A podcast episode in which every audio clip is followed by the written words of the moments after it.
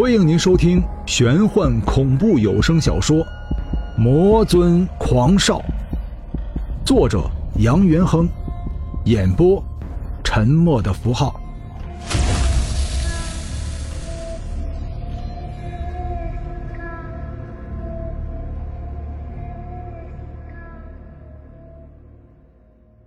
第十七章。平静的奈何之水像是突然失去了支撑自己的依托，掀起了巨大的水浪。水浪中，一头硕大无比的黑色巨狗仰天长啸。不同于忘川河铜狗的是，这头黑色巨狗长有三颗狰狞的狗脸。自这头怪异的巨狗出现，奈何桥上呆立的老婆婆惊呼出声：“噬魂之兽！”杨元亨缓缓地转过身，看着四足鼎立在空中的怪异巨狗，冷冷地笑了：“你就是传说中可以吞噬魂灵的上古异兽。”噬魂之兽摇晃着三颗硕大的头颅，汪汪地叫着，似乎眼前这个鬼魂已经成了自己的腹中之物，兴奋地叫着。猛然，噬魂之兽像是察觉到了什么。六颗绿光闪闪的眼睛死死盯着杨元亨通红的双眼，露出了丝丝畏惧之感。只是一刹那的功夫，奈何桥头就站满了鬼影。阎罗王皱纹纵横的脸上分不清是喜是忧，冷冷地看着处于癫狂的杨元亨。是，是你，你你是，你是上古魔神。阎罗王说话变得有些结巴。杨元亨大脑处于混沌状态，觉得自己周身上下一股阴冷至极的气流在横冲直撞，自己全身的七经八脉像是要爆裂一般的撕裂疼痛。其实杨元亨哪里知道，三生石乃是世间灵气汇聚而成。自己能够两拳击碎三生石，纯属侥幸。三生石乃是女娲大神以飞舞狂沙灵气汇聚的起始点灵魂之沙捏造而成，其坚硬程度可想而知。但凡鬼界之物，最惧怕的就是人的鲜血。杨元亨虽然魂归地府，可其肉身被树灵包裹，进入地府之后，魂灵之中。也带有一丝鲜血气息。忘川和尚被铜狗撕咬伤口，流血不止。如今鲜血染上了三生石，三生石的灵性因为惧怕血饮，汇聚成了一枚光彩夺目的珠子。三生石消散，可其灵气汇聚的珠子却落入杨元亨口中，成为万法万鬼的归属点。杨元亨体内又有魔神气息，魔神气息受珠子助长，杨元亨控制不了魔气，顿时魔性大发。杨元亨对于阎王的问话避而不答，却转而问询道：“告诉我，白冰是不是被你们所封印？”阎罗王眉头一皱，转身对身旁的判官询问道：“你可知道这个煞星的朋友之中？”有没有一个叫白冰的？判官手握判官笔，在自己后脑勺轻轻一敲。他的朋友中没有一个叫白冰的。呃，不过，阎罗王脸色一沉，骂道：“有事就说，现在都到什么程度了？你没看到三生石都毁在他手中了吗？”判官压低了声音：“上古洪荒时期。”魔神蚩尤之所以轮回转世，是因为一个女子，那个女子的名字就叫做白冰。可是，那个女子不是人。阎罗王神色一顿，不是人。判官道：“她隶属于狐妖一族，可是如今早已超越轮回五行，达到天狐境界。”阎罗王双目中散发着王者的气息。你说的可是那个甘愿坠入阎罗之地的痴情狐妖？哎，判官看了一眼散发着滔天魔气的杨元亨，对阎罗王说道：“痴情只为无情苦，当年狐妖为他甘愿入地府，换回他轮转之身，这样有情有义的妖类真的很罕见。如今这个魔气滔天的中年男子，是蚩尤也好，是正神也罢，总之。”他已经堕入情海，难以自拔。阎罗王似想通了什么一般，点了点头，说道：“将天狐放生吧，能够将三生石击碎的魂体，我们阴司地狱不敢收。可是，阎罗王疑惑的眼神之中透着淡淡的威严。怎么？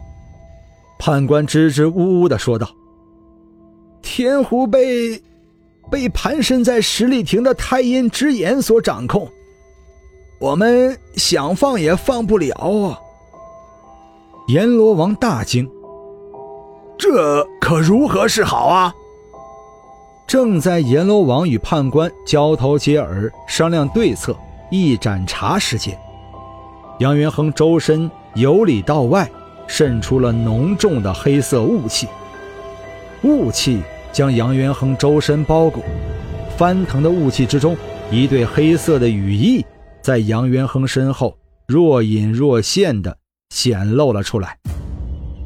杨元亨狰狞的面容，一双血红色的双眼，在这九幽地府显得无比妖异。放，还是不放？冰冷的话语像是千斤巨石锤击着阎罗王的心灵。阎罗王浑身一个哆嗦，正想着如何应对的时候，眼前出现了一个鬼影。阎罗王淡淡的笑了。杨元亨注意到了这个人影，再平常不过的身影，再普通不过的相貌，可是就这样一个站在人群中再也找不到的大众化脸庞，却是杨元亨全身大震。矮小微胖的身材站在桥头，俯视着自己，眼神中涌出一股叫做柔和的目光。身材虽然矮小，可是却给人一种心理的重压。是你，鬼影笑道：“你长大了。”杨元亨呆若木鸡的说道：“是的，我长大了。”你还是老样子。鬼影一个闪身，平地里忽然刮起一阵旋风，眨眼间就出现在杨元亨面前，用手抚摸着杨元亨黑色雾气包裹的额头，柔声说道：“你还记得我给你说过的话吗？这个世上没有好人坏人之分，人性本善。”你不要被魔气掌控，你要做回你自己。杨元亨像是受了委屈的孩子，低头喃喃细语的说道：“可是，白冰。”鬼影看着杨元亨，坚定的说道：“白冰被太阴之眼所禁锢，原本我想帮你，可是帮了你，你仍然走不出自己的心魔。”所以这件事情还需要你自己去解决，相信你自己。杨元亨傻傻的笑了。其实我心里一直有一个信念，那就是你送给我的飞刀。我相信这把飞刀的原因是因为你，因为你是我在这个世上见过的唯一正神。